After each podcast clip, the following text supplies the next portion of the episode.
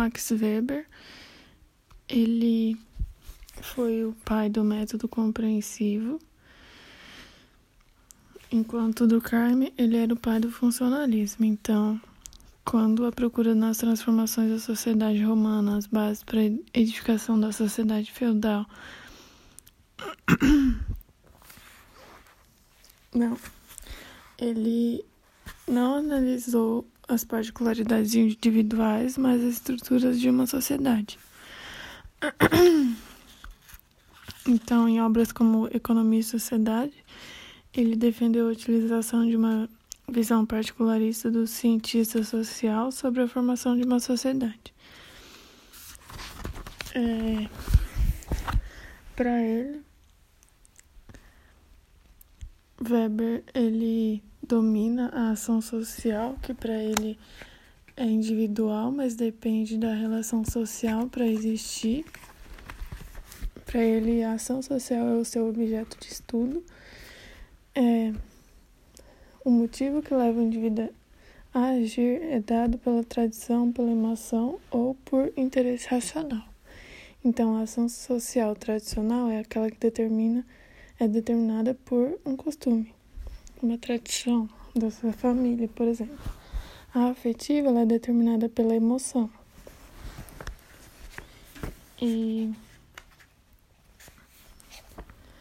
a tradicional e a afetiva elas não se baseiam na razão e na racional em valores em relação a valores ela se manifesta pela convicção consciente de um valor quer dizer que é, eu quero fazer um curso para passar em medicina pois quero salvar o mundo então isso é uma ação racional em relação a valor.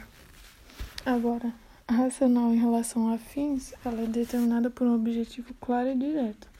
Quero fazer um curso para passar em medicina, pois quero ganhar muito dinheiro. Isso é a fins, que é objetiva. Então, para ele também há o tipo ideal, que não é um modelo perfeito, mas a construção de um pensamento que permite conceituar fenômenos e manifestações. Então, para eles, as ações sociais só existem dentro do pensamento de Weber se houver relação social. Para ele, dentro desse tipo ideal, há a dominação, que é um poder naturalizado, a tradicional, que é por costumes que passam por tradições, a carismática, que é usar carisma, em que um indivíduo predomina e todos seguem ele, e a racional legal, que é a burocracia, por contratos legais. É,